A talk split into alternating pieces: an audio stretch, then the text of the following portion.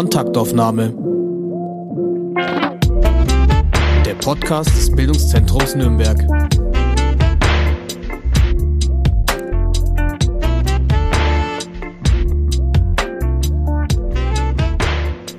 So, dann geht's los. Hallo und herzlich willkommen zu einer neuen Folge Kontaktaufnahme. Die erste Folge nach unserer Sommerpause. Mein Name ist Hanna Diemer und ich darf heute sein bei Lilly auf dem Hof Werde.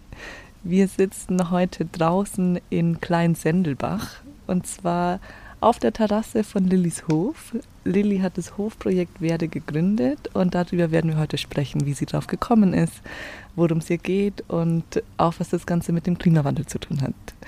Erstmal, Lilly, möchte ich von dir wissen, wie denn bis jetzt da heute dein Tag ausgesehen hat. Also ich bin heute sehr früh aufgestanden, um fünf. Ähm, für normale Menschen früh, für mich relativ normal. Dann habe ich erstmal eine kleine Runde gemacht äh, und die Jungpflanzen gegossen.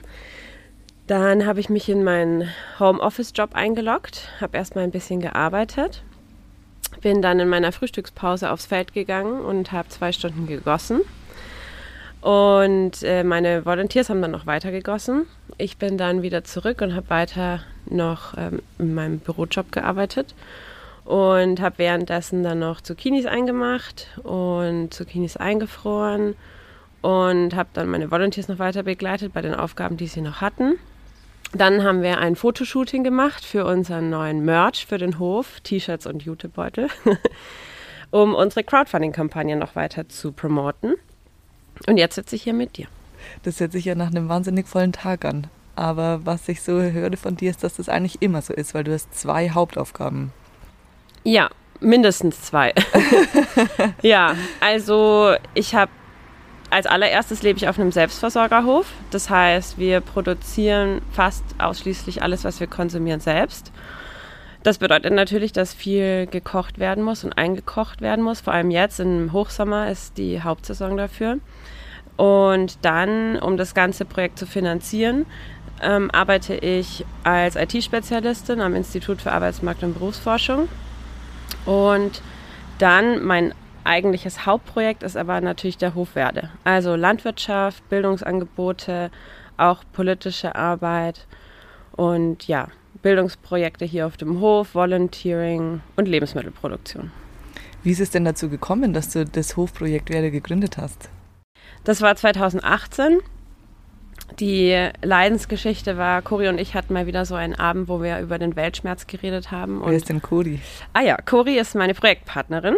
Mit der habe ich das eben damals gegründet. Mit ihr ist auch eine langjährige ähm, Familienfreundin und wir saßen abends da mit einer Flasche Wein und haben darüber geredet, wie schlimm das doch alles ist und wie dramatisch, dass äh, die Menschen ihren eigenen Planeten zerstören und ihre eigene Lebensgrundlage und wir nicht Teil des Hamsterrads sein wollen, sondern Teil der Lösung. Aber dann die Frage, was macht man denn dann? Und dann kamen wir eben auf die Idee, dass wir gesagt haben, okay, wir müssen das irgendwie angehen, wir müssen was machen, wir können nicht nur so weitermachen wie bis jetzt. Und dann haben wir gesagt, wir brauchen hier ein Gemeinschaftsprojekt, was sich hauptsächlich mit der Frage beschäftigt, wie wir uns und andere Menschen nachhaltig und regenerativ ernähren können. Also sozusagen eine langfristige Lösung zu finden für das Problem. Und seitdem, ja, ist viel passiert. und wie seid ihr auf diesen Hof gekommen? Also ich bin auf dem Hof aufgewachsen äh, zusammen mit meiner Schwester und äh, meiner Mama und meinem Papa. Ähm, wobei der Hof in meiner Kindheit von meinen Großeltern betrieben wurde. Damals war es klassische Vierfelderwirtschaft und Fokus auf Spargel und Himbeeren und verschiedene andere Beeren, also ähm, Sortengemüse. Und dann ähm, hat mein Papa übernommen, aber eher im, also im Nebenerwerb und wirklich nur, das ist, lief dann auf Null raus. Also er hat es weiterhin so betrieben wie mein Opa und meine Oma. Das heißt, der Hof war da und mein Papa hat den auch immer noch bewirtschaftet und ist jetzt auch immer noch Teil des Teams.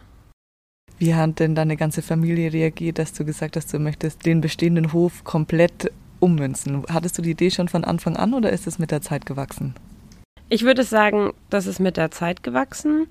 Also um ehrlich zu sein, als ich hier aufgewachsen bin, war mir immer klar, ich will hier weg. Ich will äh, auf gar keinen Fall in Kleinsendelbach und in Franken bleiben. Ich will in die weite Welt, habe ich auch gemacht. Ich bin sehr viel gereist, ähm, habe auch in anderen Ländern gewohnt.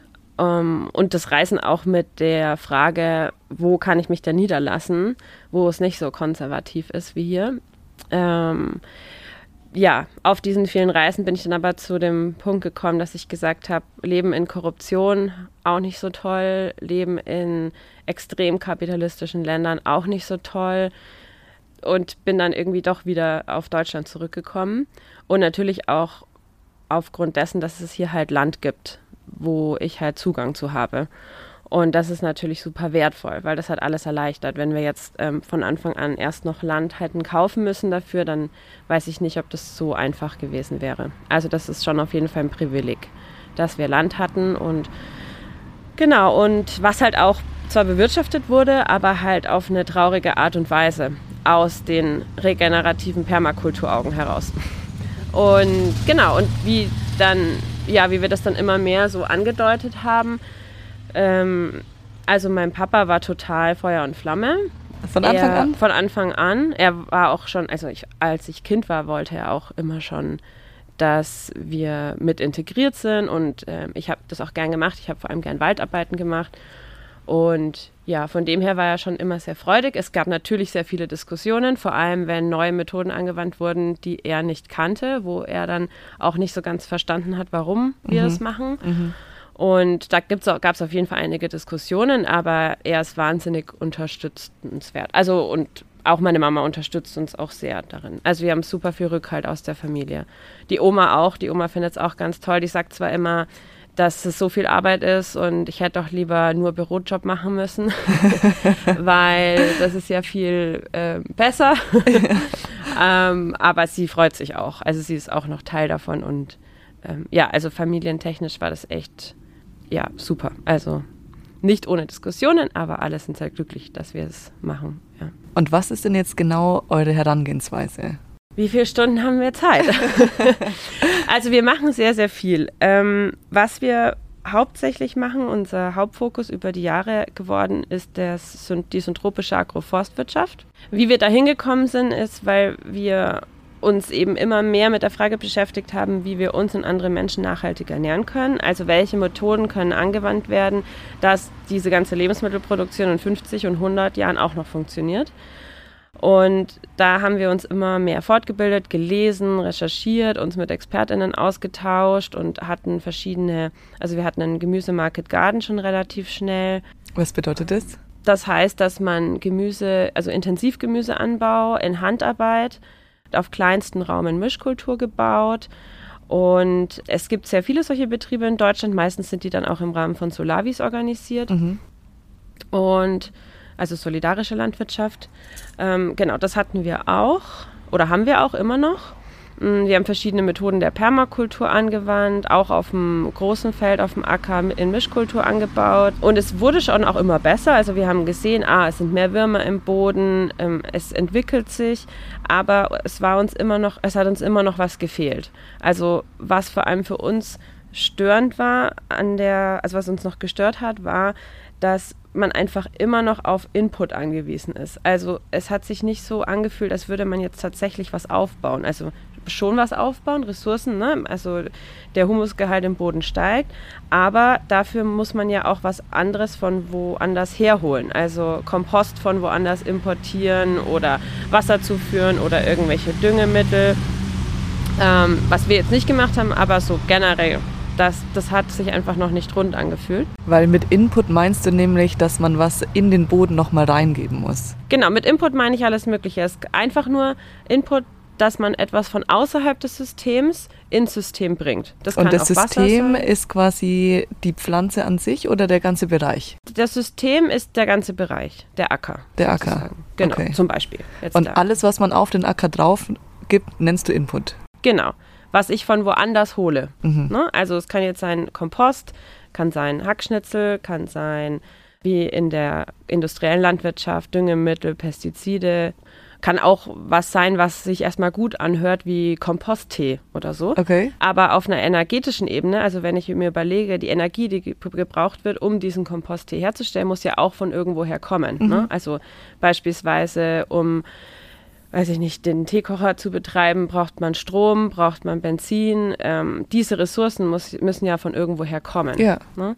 Und die syntropische Agroforstwirtschaft, das, was uns dann dazu gebracht hat, war, dass wir uns überlegt, also dass wir gedacht haben, es muss doch was geben, wo wir nicht von außen was zuführen müssen, sondern dass das System innerlich abgeschlossen ist. Also eine Art Permakultur, eine Kreislaufwirtschaft, die sich von selber jedes Jahr wiederholt und ohne dass man was zugibt, sondern dass man am Schluss einfach die Sachen ernten kann?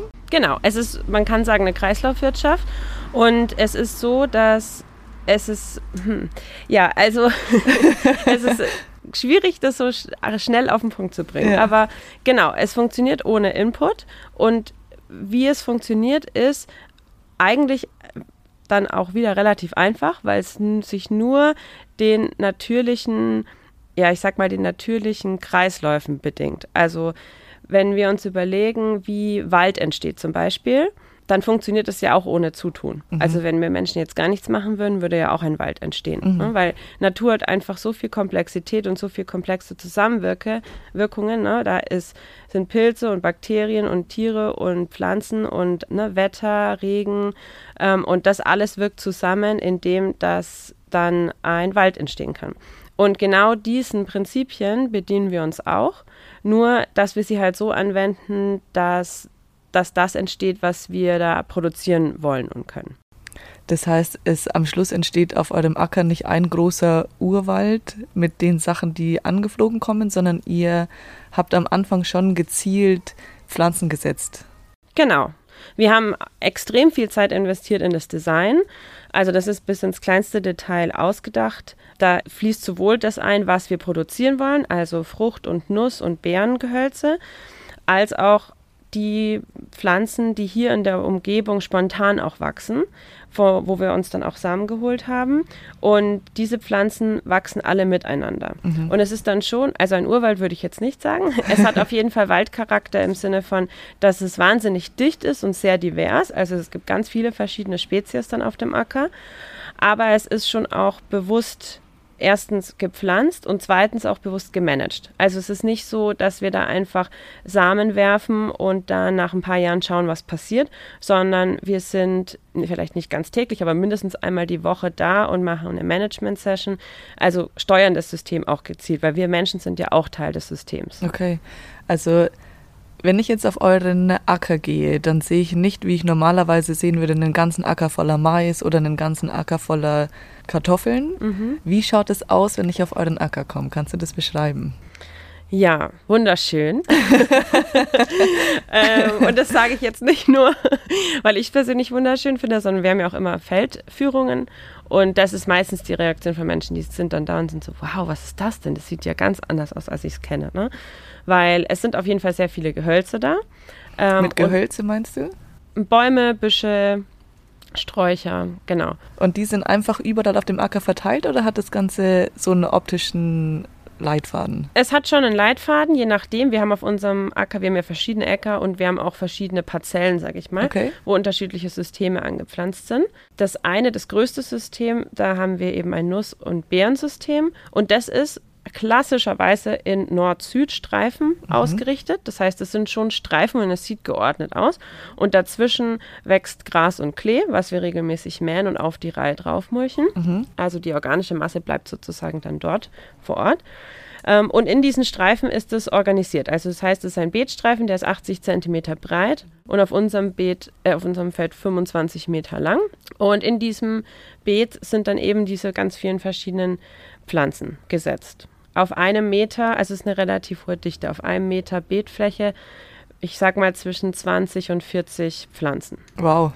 Genau. Und zwar dieses Jahr jetzt nach Anlage ist da auch von einjährigen Pflanzen bis zum, ich glaube, die ähm, Spezies mit dem längsten Lebenszyklus ist die Eiche, also viele hundert Jahre alt. Ganz unterschiedlich gemischt. Also da bauen wir auch gerade Gemüse an und Beeren und über die nächsten Jahrzehnte werden da ganz viele verschiedene Lebensmittel produziert. Das heißt, es ist ein Projekt, was für ganz, ganz viele Jahre ausgelegt ist. Genau, dieser eine Plot, den wir jetzt da gerade haben, der hat einen Lebenszyklus, also ist angeplant auf 80 Jahre Produktion. Also ein wahnsinnig nachhaltiges Projekt. Genau, ja. Und das Allerbeste daran ist, dass in 80 Jahren dann, wenn man sagt, okay, die meisten Pflanzen kommen jetzt so ans Ende ihres Lebens, dann wird es komplett geschnitten, also alles auf Stock gesetzt, auf den Boden und man kann ein neues System anlegen, aber der Boden, also das Leben im Boden ist schon so viel besser, dass dann auch schon noch mehr da produziert werden kann. Weißt du, weil einfach so viel Leben schon im Boden angereichert ist. Kannst du erklären, warum der Boden besser ist als jetzt auf einem normalen Feld? Mhm. Also, ich sage immer, wenn, wenn ich mich frage, wie gut eine Produktion sein kann von Lebensmitteln, dann brauche ich jetzt nicht die Pflanze unbedingt anschauen, die da steht, sondern ich muss einfach nur in den Boden gucken. Alles kommt vom Boden, alles Leben. Das heißt, es kann nur ein gesunder Baum, Pflanze, Gemüse, wie auch immer, Salat wachsen, wenn im Boden das Leben da ist, um diese Pflanze zu ernähren. Das heißt, wenn ich Leben meine, meine ich sowohl die verschiedenen Spezies, die im Boden leben, also Mikroorganismen oder was jede Person kennt, so der Regenwurm, ne? Kleinstbakterien, Pilze und auch organisches Material einfach mit, und Mineralien und Spurenelemente und genau, und dieses Leben, ähm, das ist das, was dann die Pflanzen ernährt. Und dieses Leben kommt aber nicht von nichts und dieses Leben haben wir Menschen mittlerweile aber auch in der industriellen Landwirtschaft, fügen wir das dann künstlich zu, mhm. durch Düngen zum Beispiel. Aber eigentlich ist das ja was, was, das ist ein Leben. Ja, das ist was, was, was in sich entsteht und dann automatisch weiter Leben produziert. Mhm. Ja, also genauso wie ein gesunder Baum automatisch Samen produziert und dann automatisch die nächste Generation produziert, so produ produziert auch ein gesunder Boden automatisch Stoffe, die dann von den Pflanzen verwendet werden können. Ne? Und wenn ich einen toten Boden habe, wie ja, ich sage jetzt mal Wüste, ist vielleicht nicht ganz tot, aber deutlich weniger Leben als jetzt bei uns, mhm. dann ist in diesen Böden einfach, da kann nicht viel wachsen. Ne? Und wenn jetzt, wenn wir jetzt 80 Jahre lang auf diesem System wahnsinnig viele Pflanzen hatten, wahnsinnig dicht, wahnsinnig divers, dann ist dieses Leben dann auch im Boden. Und wie kommt das Leben dann in den Buch? Also ich habe noch nicht ganz verstanden, was der Zusammenhang ist zwischen, äh, wenn ihr ganz viel verschiedene Sachen anbaut, mhm. wieso wird dann auch der Boden besser? Mhm.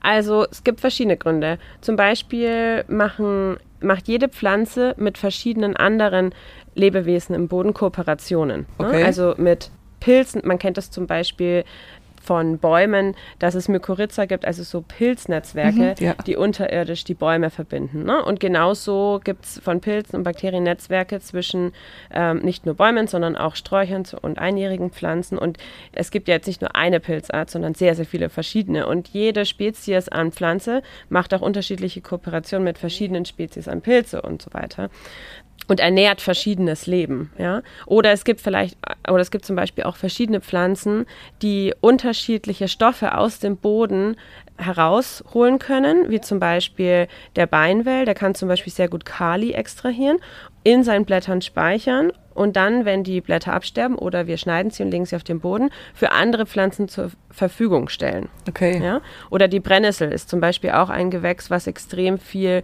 Stickstoff in sich bindet. Und dadurch, dass es dann gemulcht wird, kann es dann anderen Pflanzen diesen Stoff zur Verfügung stellen. Das heißt, äh, durch Leben dort, also dadurch, dass Lebewesen dort sind, werden Kreisläufe angeregt, die dann wieder andere versorgen.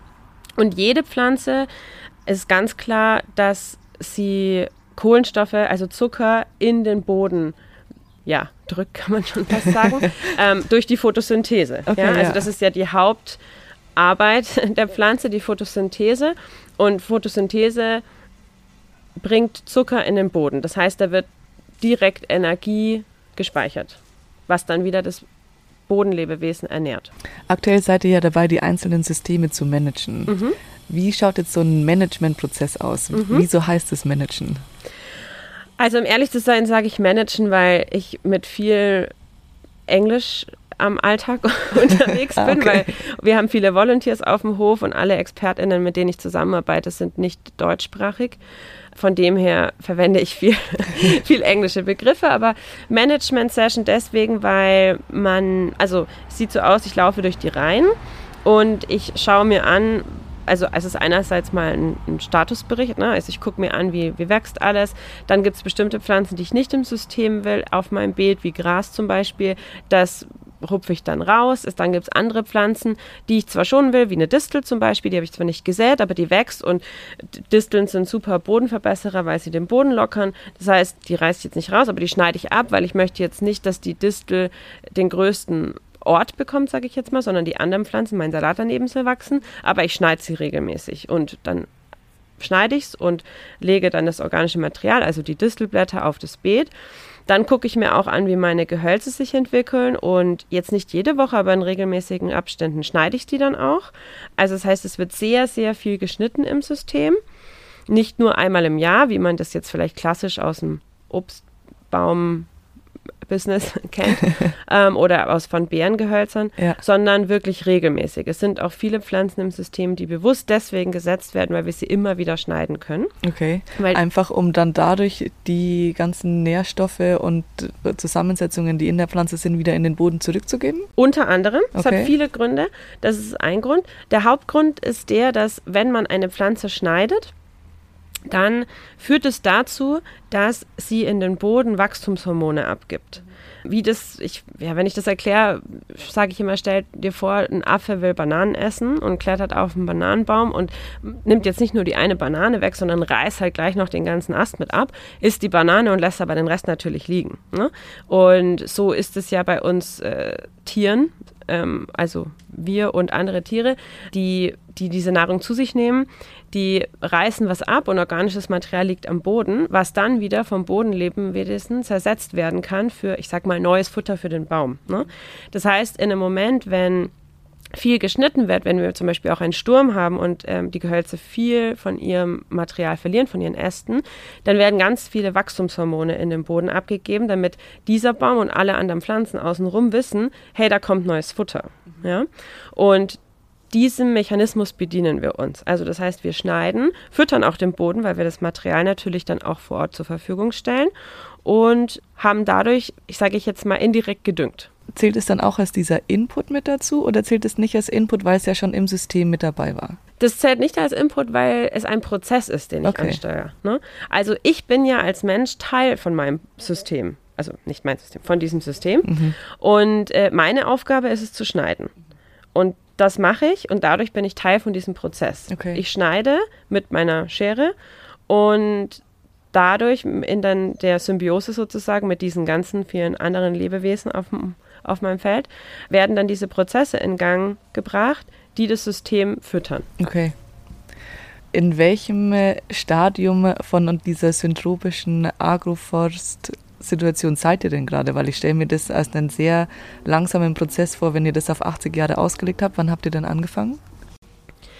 Gepflanzt haben wir die ersten syntropischen Agroforststreifen letztes Jahr und es ist ein langer Prozess. Das Schöne aber an syntropischen Agroforstsystemen ist, dass sie von Tag kommt drauf an, wie man pflanzt, aber ich sag mal, ab Tag 60 hast du eine Produktion mit den ersten Radieschen. Tatsächlich. Je nachdem, was du halt anbaust. Ne? Also du hast ja Pflanzen, die also einjährige Pflanzen, wie zum Beispiel Gemüsepflanzen. Du kannst auch Stauden haben, du kannst Teeproduktion machen, du kannst Kräuter anbauen, du kannst, je nachdem, was du halt, was du auch produzieren möchtest, hast aber durchgängig eine Ernte. Natürlich nicht immer durchgängig das gleiche, du hast jetzt nicht 80 Jahre Kartoffeln, aber du hast zu jedem Zeitpunkt in der Entwicklung von diesem System eine Ernte. Und ihr lebt aber komplett wirklich nur von euren eigenen Systemen aktuell? Lebensmitteltechnisch ja. Fast. also es gibt einzelne Sachen, die wir zukaufen, wie Öle zum Beispiel, die produzieren wir nicht selbst, da haben wir Kooperation mit anderen Farmen. Oder wir haben auch nicht immer jedes Jahr alle Mehlsorten selbst. Also dieses Jahr haben wir jetzt zum Beispiel nur Roggen angebaut, holen uns dann aber noch Dinkelmehl von einer anderen Farm. Also es gibt so einzelne Sachen, die wir schon zukaufen, aber ja, zu einem sehr, sehr großen Teil leben wir von unseren Lebensmitteln das ganze Jahr durch. Das heißt, du kannst jetzt schon sagen, nach quasi einem Jahr Syntropischer Agroforstsystem funktioniert für euch, kann man so anwenden, würdest du weiterempfehlen? Mega. Wir sind sowas von positiv geschockt davon, wie gut es funktioniert, weil wir auf unserem Acker ja auch verschiedene Anbausysteme haben und es auch im direkten Vergleich mit gleichen Wetterbedingungen sehen. Also wir hatten ja dieses Jahr erst extreme Kälte, dann extreme Hitze, Supertrockenheit, dann wieder extreme Starkregenfälle, jetzt wieder Hitze, jeden Tag über 30 Grad. Das ist super anstrengend für die Pflanzen. Und auf den anderen Systemen und unserem klassischen Marktgarten, also das, da könnte man jetzt auch dazu sagen, das sieht fast, sieht nicht so aus, aber es ist ähnlich zu einem Hausgemüsegarten. Ähm, da mussten wir mitunter täglich gießen, ähm, zu den Hochzeiten, wo es über 30 Grad war. Und auf unserem syntropischen Agroforststreifen haben wir unsere Kopfsalate über den ganzen Sommer dreimal gegossen. Ach was. Ja, und das war, ist wirklich beeindruckend. Und die standen halt da knackig, frisch. Ne? Also es war 30 Grad, wir sind schon zerflossen auf dem Feld und der Kopfsalat steht da in voller Blüte. Also ja. nicht wirklich Blüte, in voller Knackigkeit. ja, also das ist sehr faszinierend. Also was vor allem was das anbelangt, wie, wie resistent und resilient die Systeme sind, bezogen auf Wetterextreme, Wahnsinn. Ja, wie schnell alles wächst, Wahnsinn. Also die Wachstumsraten sind äh, der Hammer im Vergleich zu, was wir sonst kennen von traditionellen Heckenpflanzungen, was wir auch schon gemacht haben. Ja, es ist einfach faszinierend. Also wir sind voll begeistert. Wieso machen das dann nicht mehr Menschen? Gute Frage.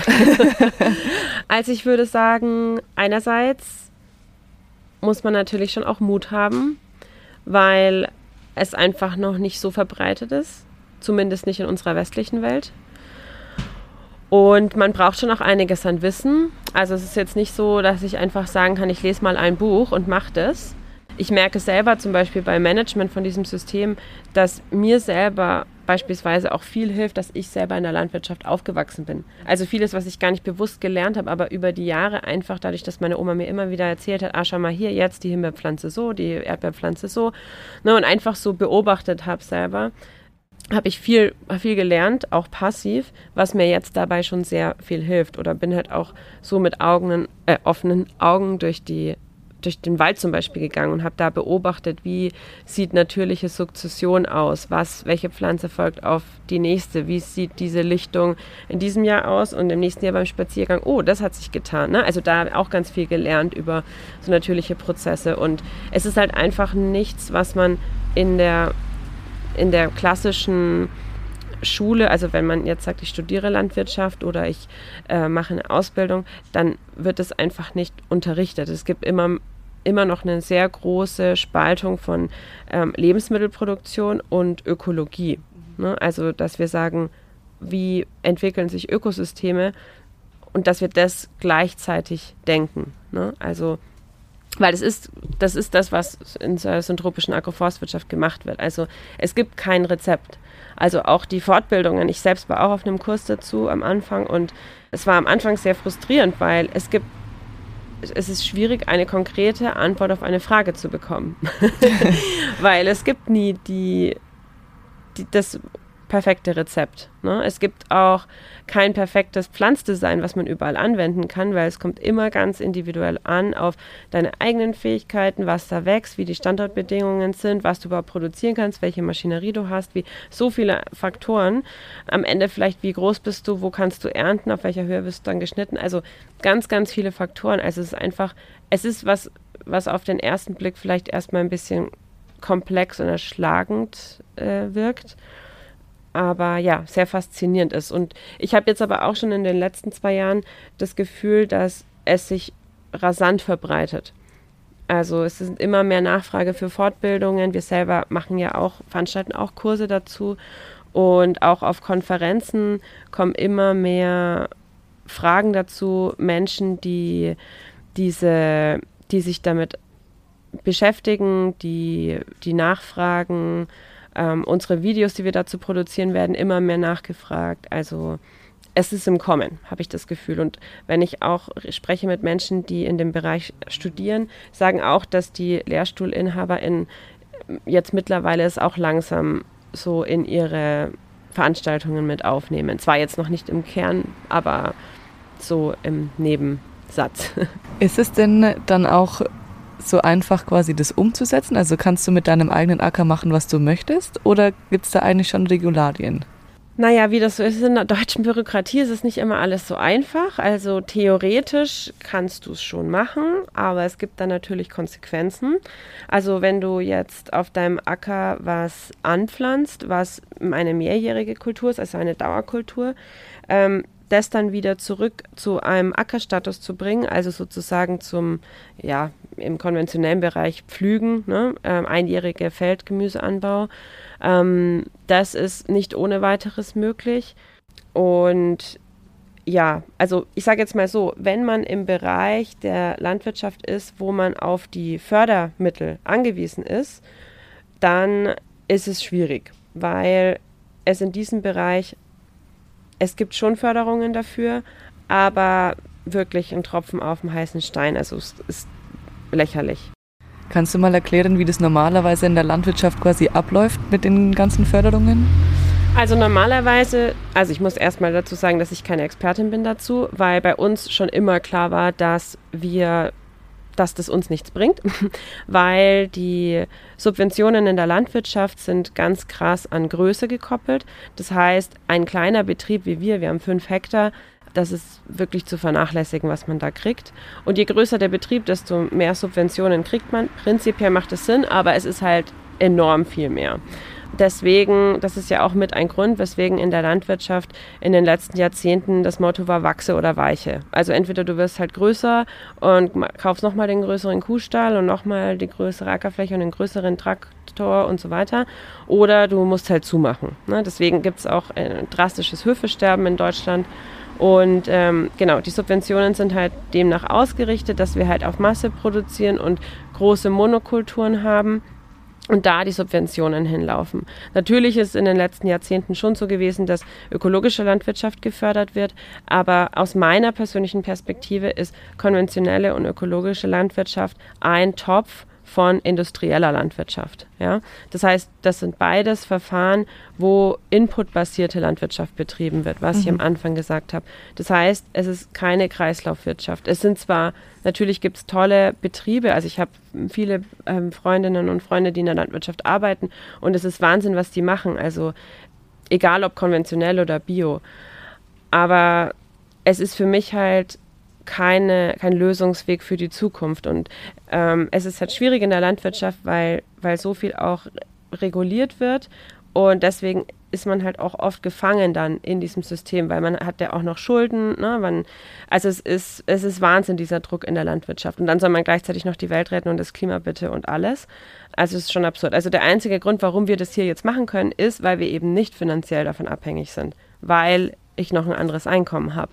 Wenn wir jetzt davon abhängig wären, könnten wir niemals das so machen. Dann hätten wir überhaupt nicht den Luxus zu sagen, wir probieren es mal aus. Weil wenn es schief geht, dann am Ende müssen wir, weiß ich nicht, den Hof verkaufen oder so. Ne? Und dann, ja, also es ist schon echt traurig. Wie haben denn die umliegenden Landwirte denn auf dein Projekt reagiert? Also ja, mit großen Augen. also wir sind ja bekannt hier in der, in der, also die Familie hier ist bekannt, die ist ja auch schon alteingesessene Familie, von dem her ist es jetzt, ich glaube, es wäre noch mal schwieriger gewesen, wenn wir jetzt ganz neu, am schlimmsten noch aus der Stadt kommen würden oder so. Ne? Mhm. Ähm, die mit den neuen Ideen kommen jetzt aus genau, Land. Genau, genau. ähm, das war zum Glück bei uns nicht der Fall, aber die, ja, die äh, LandwirtInnen um uns herum haben uns schon sehr ja immer nachgefragt, was, was, was soll denn das? Was macht ihr da? Macht ihr jetzt da Bäume auf dem Acker? Ne? Also ja, und auch Fragen gestellt, die, die vielleicht ja, die vielleicht gezeigt haben, dass da nicht so viel Freude mit dabei ist. Aber die eine, es gibt schon vereinzelt auch welche, die sehr interessiert sind an dem, was wir machen. Und tatsächlich jetzt bei der letzten Feldführung, die wir gemacht haben, waren auch einige von unseren Nachbarn da. Das ist ja toll. Ja, da habe ich mich sehr gefreut. Also ich glaube, gut Ding will Weile haben. Ne?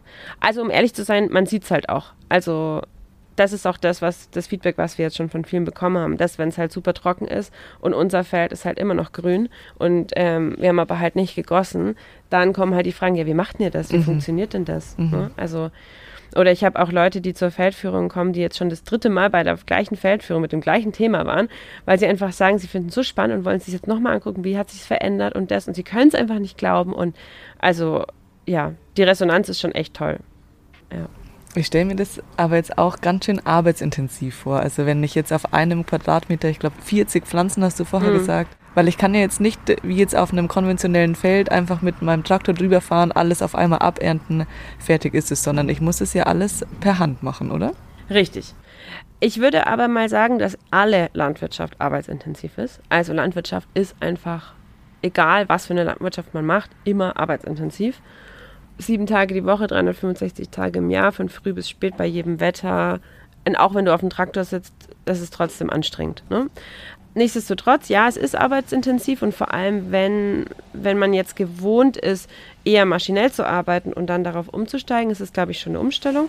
Für uns persönlich war es das nicht, weil wir haben halt vorher, also erstens kommen wir ja auch aus dem Bärenbereich, das mhm. heißt, das ist schon mal viel Handarbeit. Ja. Äh, dann haben wir viel Intensivgemüseanbau gemacht. Was ähm, bedeutet Intensivgemüse?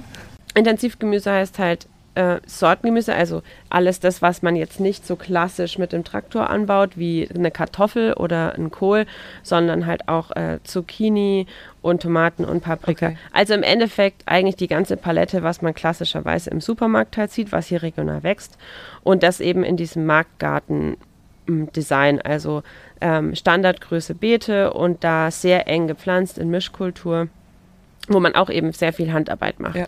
Von dem her ist es da jetzt kein so großer Umstieg. Der Umstieg, den man hat, ist, dass eben das Beet nicht komplett nur aus Gemüse zum Beispiel besteht, sondern man hat äh, da eine Erdbeere wachsen, dazwischen zieht man die Zwiebel, in der Mitte wächst äh, ein Kirschbaum, der aber gar nicht beerntet wird, sondern der nur zur Milchproduktion ist, der sozusagen immer wieder geschnitten wird. Ähm, das heißt, der Kopf muss immer ein bisschen umschalten zwischen, ähm, okay, jetzt ernte ich diese eine Frucht oder, okay, jetzt beschneide ich und mache sozusagen Mulchproduktion, ja, und schneide meine Gehölze, dass ich dann äh, Blattmaterial habe, womit ich den Boden bedecken kann. Also es sind verschiedene Arbeitsschritte, die ich an der gleichen Fläche mache. Genau. Okay. Wo ich als bei einem, äh, ja, bei einem Market Garden, wo ich nur Gemüse anbaue, habe ich dann eben nur diese eine Art von Pflanze auf meinem Feld. Hm? Du hast vorher angesprochen, dass du viele internationale Workies auf deinem Hof hast. Ja. Wer sind denn diese Leute? Was machen die bei dir? Alles, da ist alles dabei. also die Leute, ja, die kommen zu uns über die ähm, Workaway-Plattform. Ganz toll, wir sind da voll begeistert davon. Ähm, man, wir haben da ein Profil und die schreiben uns dann an, wenn sie das, was wir machen, toll finden. Dann lernen wir die kennen, ähm, über ein Telefonat meistens oder einen Videocall. Und man guckt, ob man zueinander passt, was die von uns lernen wollen, was wir ihnen zu bieten haben, was wir aber auch brauchen von ihnen, also ähm, ob es ein guter Match ist. Äh, bei uns natürlich viel auch mit Bildung. Das heißt, wir wollen auch immer Menschen haben, die an der, unserer Art der Landwirtschaft interessiert sind oder die vielleicht auch interessiert sind an sowas wie ja, Selbstversorgung, also Sachen einmachen, Saatgut produzieren, solche Dinge. Ähm, und dann, wenn man das Gefühl hat, es ist ein guter Match, sagt man ja, dann kommen die. Und die sind dann hier mindestens einen Monat, manche zwei, drei, vier, fünf, sechs, je nachdem, wie, ähm, wie es halt individuell passt. Und dann leben und arbeiten die mit uns. Also sind dann fünf Tage die Woche mit uns auf dem Feld.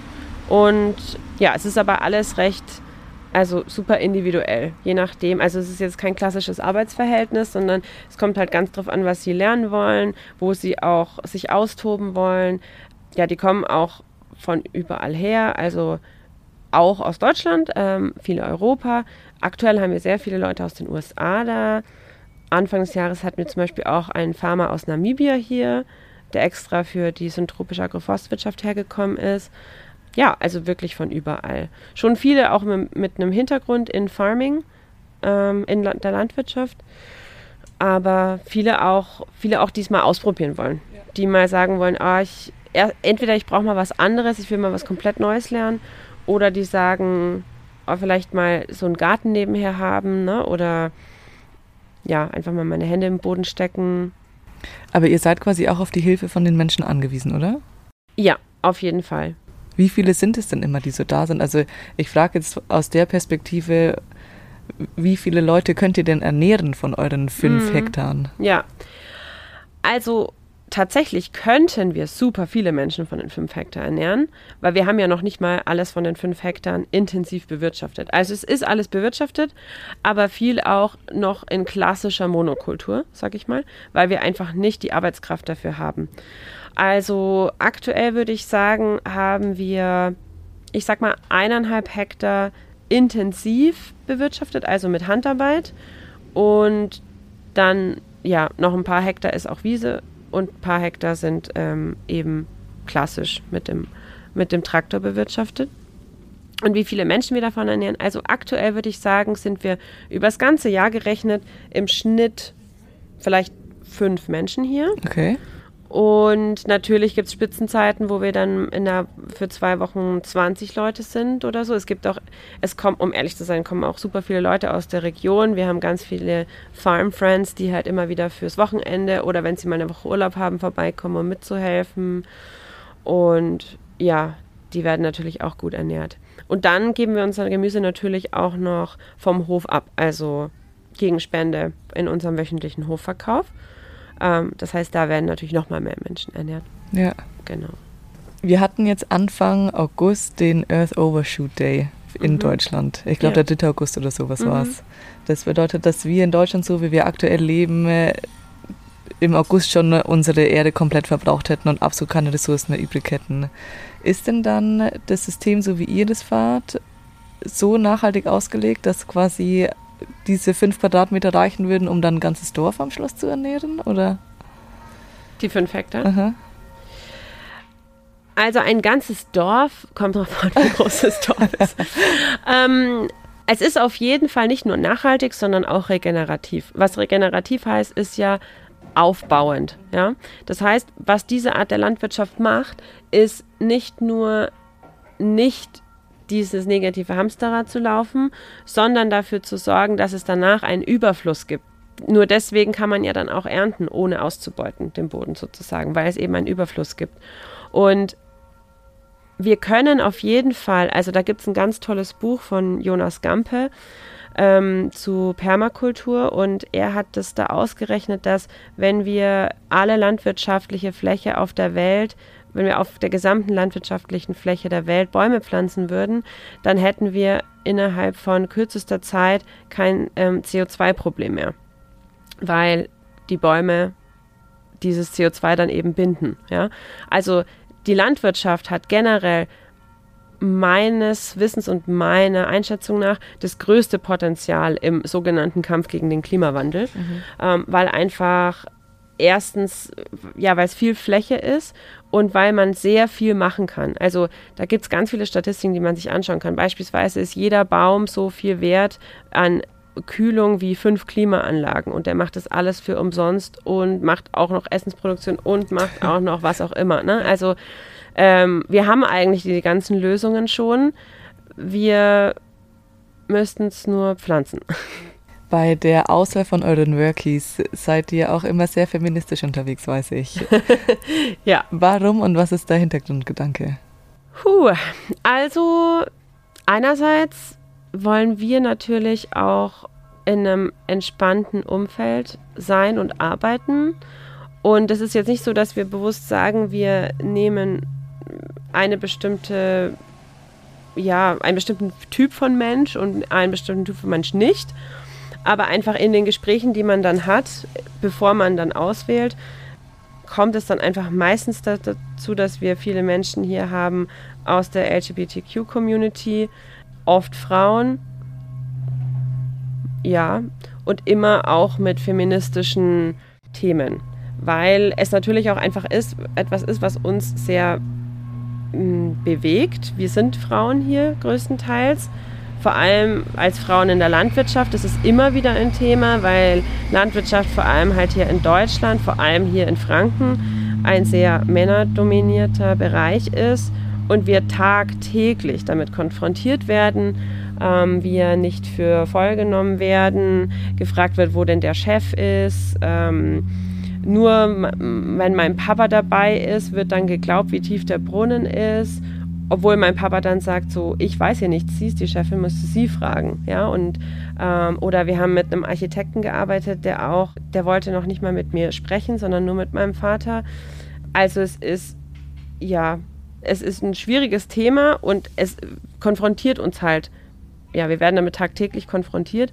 Und deswegen ist es für uns halt schon auch wichtig, dass wir Menschen hier haben, die da, ja, die da, nicht die da offen dafür sind, aber die uns da halt auch unterstützen. Die quasi auch einfach einen feministischen Grundgedanken haben. Ja, genau. Seht ihr das auch als Teil von eurem Bildungsauftrag? Weil du hast vorher erzählt, mhm. eines der wichtigen Punkte von eurem Hofprojekt ist auch der Bildungsauftrag. Ja, also ich würde sagen, es ist ein sehr vielschichtiger Bildungsauftrag.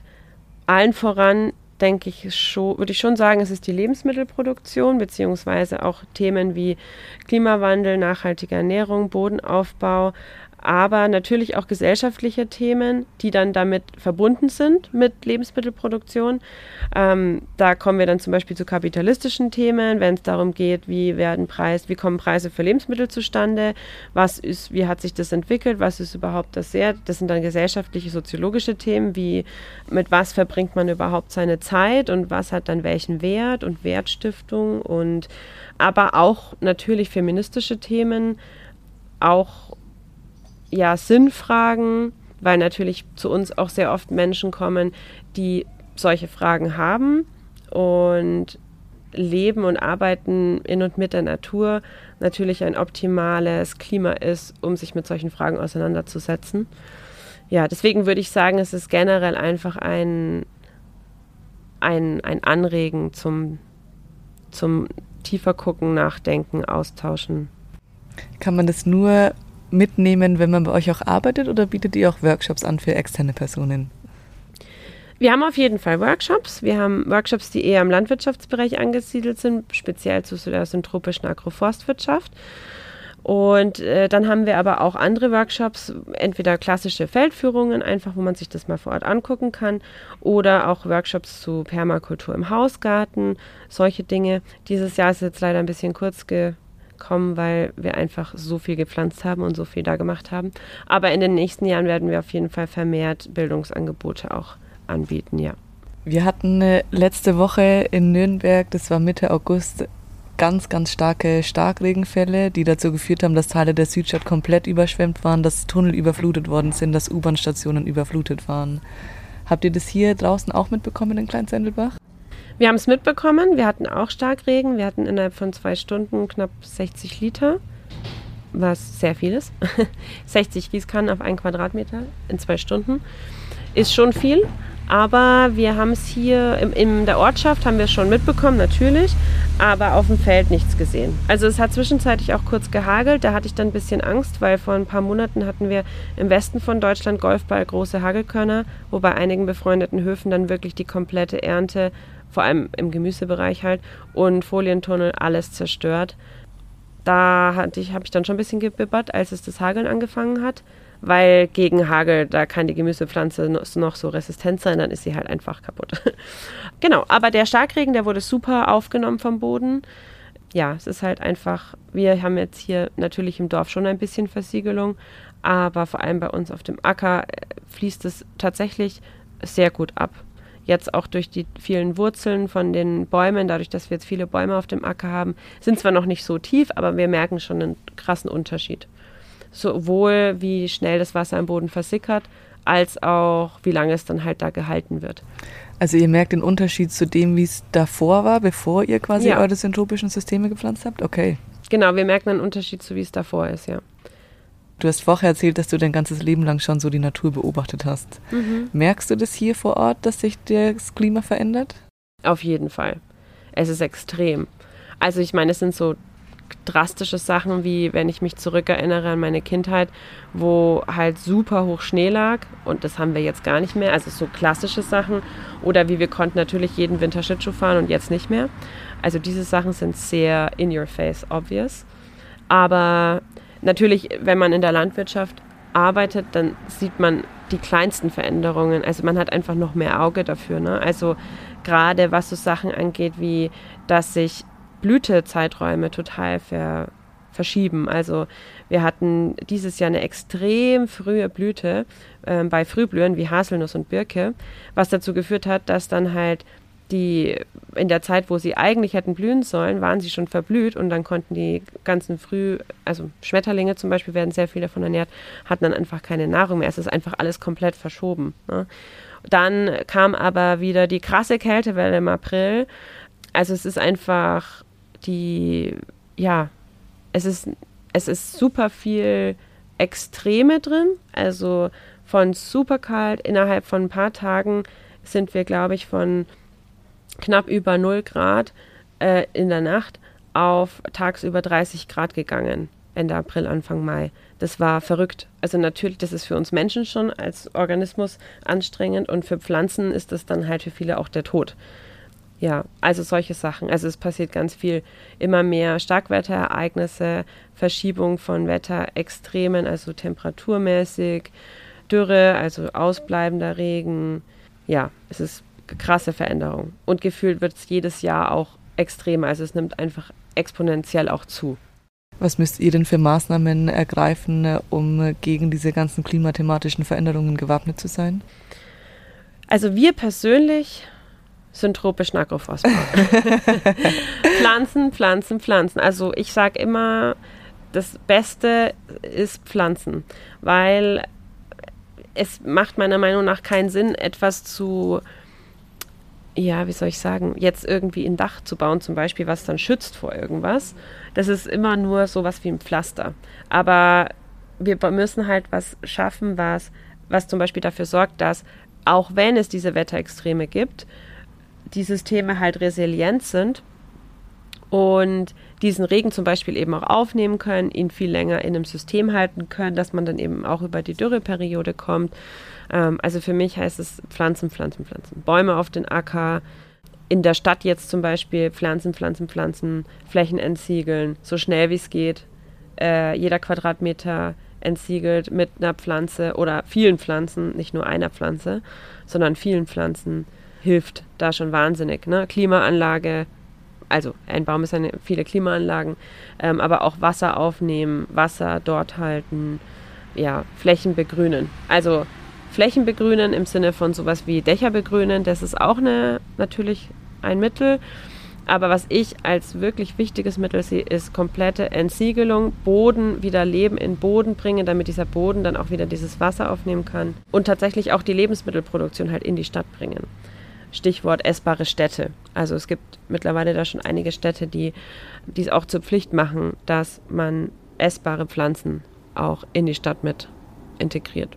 Könntest du dir vorstellen, dass ein so ein Acker von euch quasi innerhalb von der Stadt mal stattfindet? Auf jeden Fall. Gibt es ja auch schon. Es gibt ja den Weltacker in Nürnberg, wo mittlerweile, also der Gärtner von dem Weltacker war auch bei uns auf dem, auf dem Kurs, auf dem syntropischen Agroforstwirtschaftskurs und äh, er möchte da auch einzelne Bereiche mit syntropischen Agroforst eben anlegen, um es auch in die Stadt zu bringen. Es ist auf jeden Fall möglich. Klar. Ja. Weil einer eurer Leitgedanken, was ja auch auf euren T-Shirts immer draufsteht, ist, Wasser muss gepflanzt werden. Genau. Ja, also Wasser kommt nicht vom Himmel, sondern natürlich kommt es vom Himmel, aber Wasser ähm, ja, kommt nicht von irgendwo, sondern man, wir müssen Wasser pflanzen. Also es kommt darauf an, wo man auf der Welt ist, aber auch bei uns hier kommt ein großer Teil von unserem Regen tatsächlich nicht vom Meer, so wie wir das in der Schule gelernt haben, sondern von der Landfläche, von der Vegetation, von der Verdunstung von den Pflanzen. Ganz extrem ist es, je weiter östlich man geht, also in China, glaube ich, sind es bis zu 80 Prozent des, des Regens kommt von der Vegetation. Und das zeigt einfach ganz deutlich, dass Pflanzen, also Bäume haben sehr, sehr viele Vorteile, aber sie sind auch ein elementarer Teil unserer Regenproduktion. Und der Fakt, dass wir jetzt so viel Dürre haben, hängt natürlich komplett damit zusammen, dass wir einfach immer weniger Bäume haben. Genau, deswegen Pflanzen, Pflanzen, Pflanzen. Wenn man jetzt neugierig ist und sich das Ganze mal anschauen will, euren Hof, wann kann man denn da das nächste Mal zu euch kommen? Wann gibt es denn die nächste Feldführung? Also unser Erntedankfest ist am 1. Oktober, ein Sonntag. Und da haben wir am Nachmittag auch eine Feldführung. Die ganzen Infos dazu findet man auf jeden Fall auf unserer Webseite. Und auch auf unseren sozialen Kanälen. Und da haben wir genau Feldführung, Erntedankfest. Ansonsten kann man auch sich das Ganze virtuell angucken auf unserem YouTube-Kanal. Da posten wir auch immer wieder Videos zu unserem Feld, wie es aktuell aussieht. Genau. Und wenn man interessiert ist an Mitarbeit, auch gerne einfach mal per E-Mail kontaktieren. Und dann freuen wir uns auf helfende Hände. Danke, Lilly, für dieses spannende Gespräch. Ich habe so viel gelernt. Sehr gut, das ist das Beste. Ich wünsche einen schönen Abend. Danke dir.